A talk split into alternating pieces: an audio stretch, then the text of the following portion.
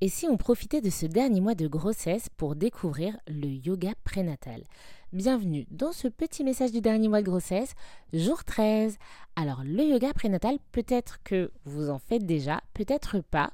Et je me dis que si vous n'avez toujours pas accouché, ça peut être l'occasion, si vous n'êtes pas réfractaire, eh bien de découvrir cette pratique. Pourquoi on parle souvent de yoga lorsqu'on parle de grossesse?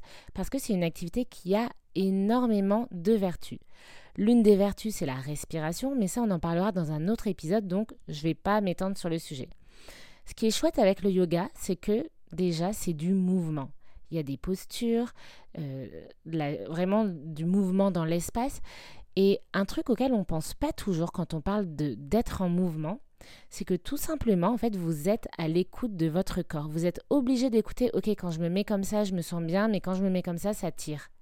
Ça paraît bête, mais en fait, écouter son corps, ça s'apprend et c'est une clé qui peut être hyper utile au moment de la gestion des contractions si toutefois vous accouchez voix basse avec des contractions.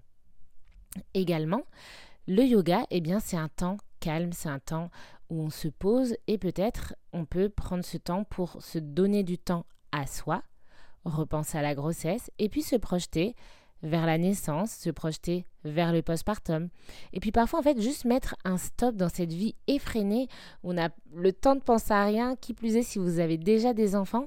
Et là, juste pourquoi pas se dire, ok, aujourd'hui, je vais me faire 10-15 minutes de yoga prénatal, de respiration. Et ce temps, en fait, il est pour moi, pour l'enfant que je suis en train de porter, pour nous, pour notre cheminement. Mais en fait, j'ai le droit aussi de juste faire un truc moi. Donc voilà, c'était un petit mot pour vous dire, bah franchement, si vous n'avez pas testé et que vous vous posiez la question, bah allez-y, c'est l'occasion. Évidemment, ne vous forcez pas. Le yoga, si vous n'aimez pas, ça n'aura pas de vertu. Enfin, ça peut en avoir, mais c'est nul de se mettre en souffrance pour ça. Donc ne vous embêtez pas. Voilà, c'était le mot du jour. Eh bien écoutez, on continue de cheminer ensemble. Je vous souhaite une super belle journée. N'oubliez pas les 5 étoiles, de partager ce podcast à vos potes que ça pourrait intéresser. Euh, et puis moi, je vous souhaite une belle journée. Je vous dis à demain. Bonne journée